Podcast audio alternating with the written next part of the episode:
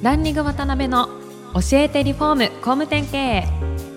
この番組はリフォーム工務店業界に特化した経営コンサルティング事業を手掛ける株式会社ランリングの代表渡辺翔一が住宅業界の経営者や幹部の方を毎回ゲストにお招きし業界のさまざまなことについてお聞きしていく番組です。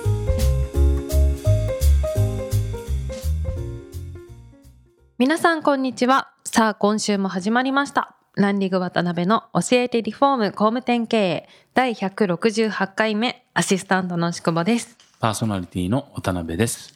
今週もネクストプラスの戸谷社長にお越しいただいていますよろしくお願いしますよろしくお願はいい、よろします。しくお願いします。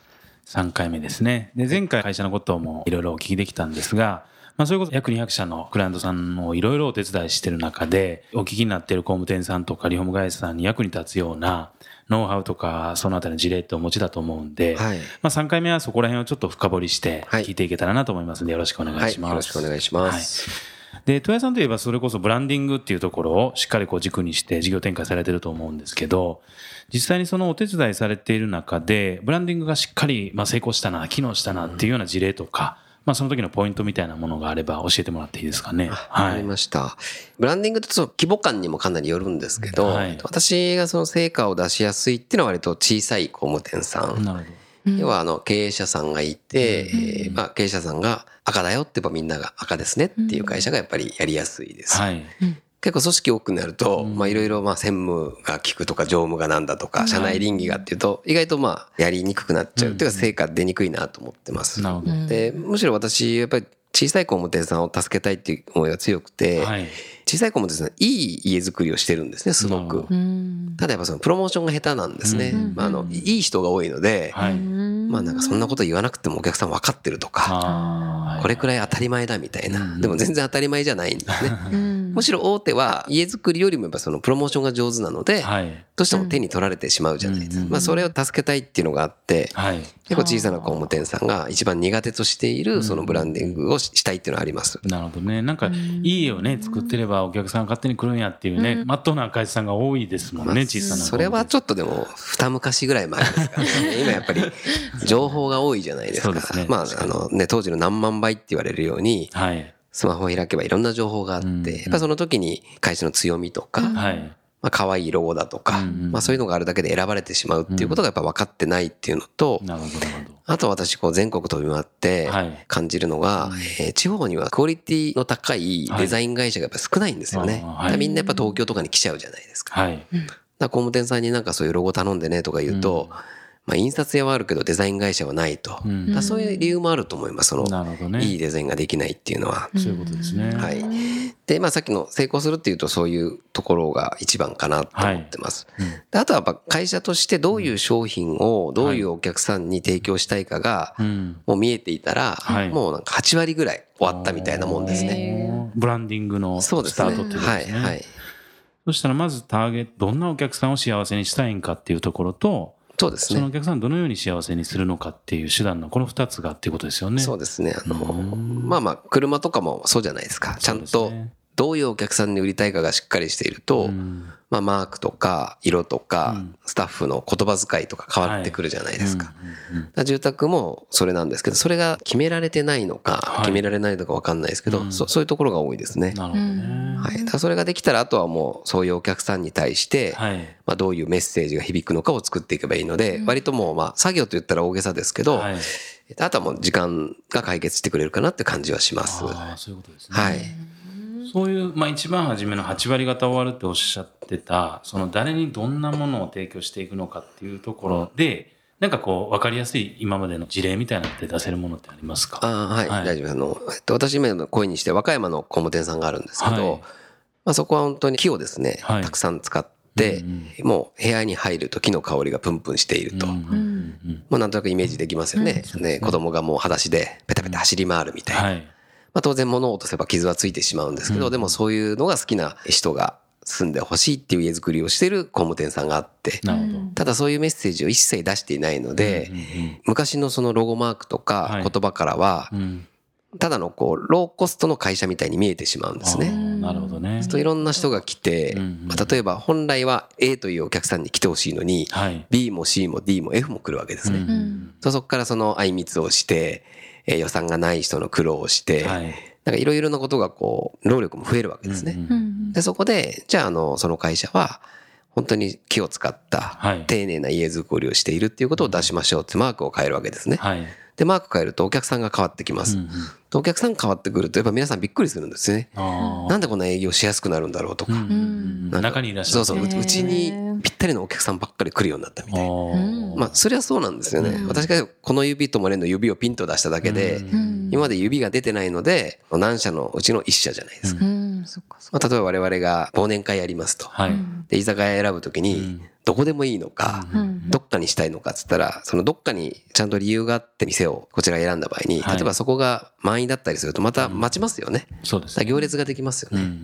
だからちゃんとそのこの指っていうのをピンと出すと、工務店さんも行列ができてきて、今和歌山の工務店さんも今行列ができてきているっていう。ただ家づくりは何も変わってないんですよ。なるほどね。要するにそのマークとか見せ方とか、見せ方。まあ人間で言うとその洋服とかを整えたってイメージですかね。はい。まあ、ですからもともと持たれてる価値が表現されたっていうことあ、そうそうです。伝わったっていうことそうそうです、そうです。はい。なるほど。あそその通りです。やっぱり私もとはやっぱり自社のことって分かりにくいじゃないですか、皆さん。ね、はい。確かに。よくあの自分の背中は見えないっていうのと同じで、それ外部の人が入ってあげて、こんなにここいいのにと。で、その価値をビジュアルとして伝わるかとか、あの行動としてとか、言語として伝わるかとかってしてあげるだけで、やってることは何も変わらないんですけど、やっぱお客さんの見え方とか集まり方が変わってくるというふうに思います。はい。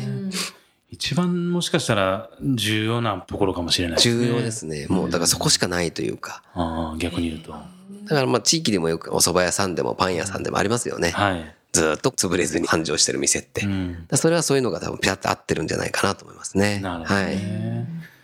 まあそういうブランディングがしっかりこうできたら、まあおそらくね、成功の大部分っていうのは占めてくるとは思うんですけど、はい、まあプラスでやっぱりマーケティングしっかり儲かる仕組み作りっていうのも片一方でね、構築していかなきゃいけないと思うんですけど、まあ、その中で、まあ、でこそいろんなところがね、やられてますけど、ママさんをこう組織化して、しっかりこう、マーケティングの仕組み作りに活かしていくみたいな取り組みって昔から豊さんやられてると思うんですよね。それ、ママ座談会、そうですね。はい。ママ座談会っていう名前ではやらせてもらってます。ね、まあ実は先ほどの事例の会社さんもそうなんですけど、はい、オーナーママさん、うんうん、その会社で家を購入されたママさん6人ぐらい集まっていただいて、はい、現在のその家づくりのまあ不満とか失敗とか、はい。うん、もしくは成功とかですね。まあそういうのを聞かせてもらいます。なる。とやっぱり女性たちって関われば関わるほど、その会社のファンになっていくので、で、だんだんだんだん本音で出してくれるんですね。そう、例えば実はあそこ失敗した、ここ失敗した。まあ、あの、ちょっと話飛びますけど、商品開発なんかにもすごい活かせてですね。会社としては良かれと思っている、例えばその収納の棚が、実は全然使いづらいとか、よくあるのが稼働棚ってあるけど、あれ全然その、稼働しないと実は大変すぎてもうそのまま固定になっちゃうとか良かれと思っているそのコンセントの位置が悪いだとかまあいっぱいあるんですね。でそれを聞いて自社の商品開発とか営業提案にするっていうのはまあ商品のポイントで言うとえっ、と一番こうなんでしょうねあの分かりやすいですよね。実際使ってる人が言うんで。ただもっと手前で言うと例えば集客とかですね、まあ、そういうのもじゃあ今のお客さんみたいな人たちが何を見てますかと、例えばチラシ見てますかと、何時頃見てますかと、どこ見てますかとか、なんかそういうの聞くだけでも、やっぱ答えを出してくれるので、えっと、それはあの、マーケティングの機能としたらですね、はい、私はあの、本当絶対お勧めしてですね、で、私も今まで34、5社、そのまま座談会を、やっていただいて、はい、あの、成果出てない会社ってないので、なるほど。そう、なぜそんなやらないかがわからない。まあ、いろんなセミナーでもそうお話してますけどね。うんまあ、ちょっと怖いのはあるんだと思いますよ、工務店さんは。ああ、まあね、本当のこと聞くのがね、そうそう聞くとちょっと怖いとかね。営業マンなんかちょっと結構耳塞ぐような 話もいっぱい出るんですけど、あそうですか。だから設計とか営業マンにはちょっと耳痛いですけど、ただそういうことをちゃんとしておくと、一番なんでしょうね、お金も時間もかからずに、正しい意見が聞けるというか、はい、なんか、すごいいい仕組みだなと私は思ってますけどね。はい。それはあれですか？間接的に集客のプラスにもなったりとか、まあ、色口コミが回ったりとかそういうこともありますあります期待されるんですよね、はい、結局そのママさんの友達とか、うんうんうんやっぱり多分渡辺さんも私も男性だから、はいそのコミュニティのイメージって湧かないと思うんですけど、うんうんうんやっぱ地域のママさんってすごいんですね。みたいですね。はい。まあ、保育園の とか、なんかいっぱいコミュニティがあって、うんそれぞれの LINE グループを作っていて、はい。これは何を、これは何を、みたいな。なるほど。はい。だから我々が多分想像する、そうですね、なんか5倍ぐらいの、はい。なんかネットワークを持ってるんだなと思います。うはうんん、なるほどね。い。まああとは、その、新規集客でも紹介の方が大きいかもしれないですね。ああ、なるほど、なるほど。はい。特に地方なんかで行くとね、そういう横のつながりとかも非常に強そうなイメージはあるんで、結果的にね、消化が出てくるんでしょね。そううですね。だから今実際大阪の方の会社さんなんかでは、はいそのママ座談会から年間、それこそ数頭紹介が出てるとか。うんうんうん、まあもうなんならそういう人はママ座談会えー担当でですね、うん。それだけを年間回してるっていう女性も出てきてますね。ああ、。そうなんですね。で、実際そういう工務店さんに対して、運営の支援とかももちろん、戸谷さんやられてると思うんですけど、自社で単独でやることもできるんですあ、かもちろんもちろん、えっと、まあ一応うちもお仕事として、はい。最初の3回ぐらいはえーやらさせていただきます。ただやっぱりそれは自社の仕組みにならないと意味がないので、私もなるべくずっと関わるというよりは、はい。なるべく3回ぐらいでこう、できるように。はい、できるようにしてっていう形で、そうじゃないと私体いくつあっても足りませんので、はい。だから、そうですね。やっぱり延べで今まで30何社やってますけど、うん半分ぐらいは自社で自走できてるんじゃないですかねう。んはい。具体的には集めて、はい。どうでしたかっていうのを聞いたりとかっていうのを毎回テーマを決めて。そうですね。テーマですね。はい。うん例えばその紹介だったら、はいい、きなりこういう聞き方はしないですけど、はい内容とすると、まあ、どうやったらそのお友達を紹介してああ、したくなりますしたくなりますかと。はい。なるほど、なるほど。例えば病院とかって、すごい紹介したいし聞きたいんですね。あの子供のですね。歯医者さんとか、あどっかいいとこないとかただ家の場合やっぱりこうリスクも伴ったりするじゃないですか。紹介したら気まずくなっちゃうんじゃないかみたいな。じゃあどういう形だったら気まずくならないとか。うん例えば LINE で営業マンの担当営業のえーアドレスを教えるとか、はい。えー見学会に一緒に来るとかうんうん、なんかそのちょうど嫌じゃない LINE があるんですね。だかはい。らそういうとこを聞いてはい、それを会社の仕組みにしたりとかですね。なるほどね。はい。かなり成果が出始めてますね。なるほどね。まあですけどそこに絶対答えが落ちてますもんねいろんなもののよく普通に考えたらなんか住宅ぐらいじゃないですかね。はいなんか他の、まあああいうアスクルでもアマゾンでも多分いろんなところでその女性だけの商品開発ってしてると思うんですけど、うんうんうんやっぱ住宅ってどう考えても男性多いじゃないですか。確かに確かにとそんなの女性の意見だろうみたいな形で聞いてもらえないこと多いのでその辺がちょっと弊害だなと思いますけど、いつも。はい。ねはいありがとうございますはい。それではお時間が来てしまいました。次回も豊谷社長にはゲストにおいでいただきます。本日はありがとうございました。ありがとうございましたありがとうございました。今回もランリグ渡辺の教えてリフォーム工務店経営をお聞きいただきありがとうございました。番組では渡辺や住宅業界の経営者幹部の方へのご質問を募集しています。ウェブサイトランリグにあるお問い合わせフォームよりお申し込みください。お待ちしています。